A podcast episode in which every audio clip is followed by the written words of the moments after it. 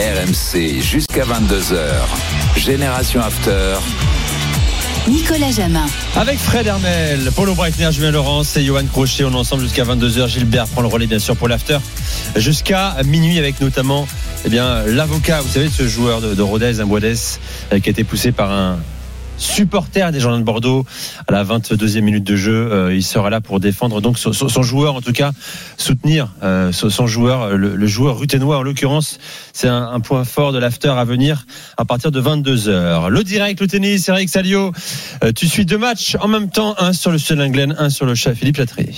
Oui, et donc sur le Châtrier, euh, Sacha Zverev, l'Allemand, mène une manche à zéro face à Grigor euh, Dimitrov, euh, mais dans le deuxième set, c'est le Bulgare qui a le, break, mais peut-être pas pour longtemps puisqu'il il a au moment où je, on prend l'antenne, il doit sauver une balle de débreak. On va voir si ce passing est gagnant. Volet amorti de Zverev, passing de Dimitrov qui sauve, qui écarte la menace. Donc 6-1, 2-3 pour Zverev. Et puis sur le Linglen, on est au tie-break de la première manche entre deux garçons qui rêvent eh bien d'accéder au quart parce que c'est pas tous les jours qu'on a une telle opportunité. Cheveri Nishoka 3 points à 2 dans le terme du premier pour le japonais. Détour par Milan, on en parlait tout à l'heure pour Ibrahimovic, hein, mon cher Johan. Euh, il semble qu'il y ait euh, quelques tensions remue-ménage éventuelles au sein du bord de Milanais. Oui, euh, souvenez-vous, il y a 15 jours, je vous avais parlé de euh, des propos de Maldini après euh, l'élimination contre l'Inter en Ligue des Champions, où Maldini avait dit c'est le moment d'investir. Il avait déjà dit avant match, où il avait mis une sorte de pression aux propriétaires, donc Redbird, les Américains, qui ont racheté le club récemment, en disant on est en un peu en avance sur notre projet initial parce qu'on s'était pas prévu qu'on gagne le titre aussi rapidement l'année dernière.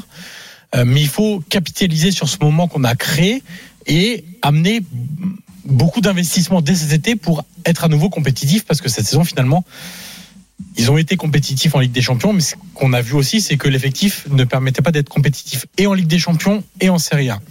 Et en fait euh, Maldini avait insisté très lourdement là-dessus des propos qui n'avaient pas plu en interne euh, parce que la vision de Redbird n'est pas du tout celle-là, comme c'était d'ailleurs la vision d'Eliott. Hein, c'est une vision qui était partagée par l'ancien propriétaire américain et le nouveau propriétaire américain, où on mise beaucoup sur le scouting, sur le développement des joueurs, sur mmh. du recrutement intelligent et pas cher, mais pas que des jeunes. Hein, Giroud, recrutement intelligent, pas cher, performance et qui aide le collectif à progresser. Ce... Aujourd'hui, il y a une réunion entre euh, Maldini et Massara, donc euh, directeur technique, directeur sportif de l'AC Milan et Cardinal, qui était présent hier au stade, donc le Cardinal et qui est le, le boss de Redbird. Et la réunion s'est mal passée. Voilà. La réunion s'est mal passée. Euh, ça pourrait avoir des, des, conséquences. Il y a 15 jours, je vous avais dit attention à l'avenir de Maldini à la tête du Milan parce que c'est pas très clair. Euh, on peut le redire ce soir avec encore plus de, d'affirmation, entre guillemets, de, de poids. Euh, maintenant, il y a aussi un élément. Hein. Si on parle de Maldini, on parle d'une légende du Milan, on parle d'une décision qui pourrait être prise, qu'il faudra faire accepter aux supporters. Et ça, ça sera pas simple. On va suivre ça dans les prochaines heures. Hein. L'avenir de Maldini hein, entre euh, avec des pointillés justement dans les ouais, prochaines prochains jours, pro, prochaines heures. Polo actuellement donc il y a un barrage chez toi, un barrage retour entre Hambourg et, et Stuttgart, 3-0 à aller pour le VFB, 1-0 pour Hambourg à, à la mi-temps. Euh, bon, c'est possible encore. Euh, deux, deux buts de retard. Bah, la, la, seconde mi-temps vient de reprendre à l'instant. Euh, on a mis un super but, un match aller au passage où, où Hambourg a été complètement euh, ridicule et dominé en défense. Mais, mais ce qui m'intéresse, si tu veux, moi, enfin, je sais pas, on fait un petit débat. Vas-y, vas-y, on va parler des barrages. C'est euh, ce qui, ce qui m'intéresse, si tu veux, c'est euh, que je suis toujours intéressé par les barrages, non pas pour ce que sont les barrages, parce que ça m'intéresse pas plus que ça, et notamment ah là là, Stuttgart qui vient d'égaliser euh, avec Mavropanos, euh, l'ancien joueur d'Arsenal, euh, un but partout, ça va être compliqué pour Hambourg. Le, le, le j'aime beaucoup les barrages, non pas pour le barrage en lui-même, euh, parce que souvent ce sont euh, des gros chocs avec plus de 50 000 spectateurs dans les stades et il y a tellement d'ambiance euh, qu'on n'a pas toujours le côté toujours très positif des supporters, hein, notamment quand on se retrouve dans des derbies ou dans des clubs qui sont assez sulfureux. Mais c'est ce que ça propose dans un championnat. Quand tu es 16e au classement, tu as toujours la chance d'être 15e et de se sauver directement. Et surtout le 17e, il doit pas aller chercher la 15e place pour se sauver. Il peut se dire ah maintenant j'ai encore une chance si je vais chercher la 16e. Donc il y a une forme d'émulation. Et pareil en seconde division. Euh, et ce, cette forme de barrage en fait euh, entre deux euh, divisions, je la trouve très intéressante. Et on avait eu ce débat, je sais plus il y a, il y a quelques mois, 5-6 mois, l'avantage, les avantages et les défauts. Faire des barrages intra-championnat, je comprends pas le, le, le je comprends pas Ce qu'on fait en l'utilité. Italie, euh, ouais, je, je comprends pas tellement l'utilité qu'un, je sais pas moi, un sixième rencontre un troisième du même championnat. Par contre, entre des divisions euh, où on ne sait pas euh, comment, et moi je peux vous assurer que chaque année.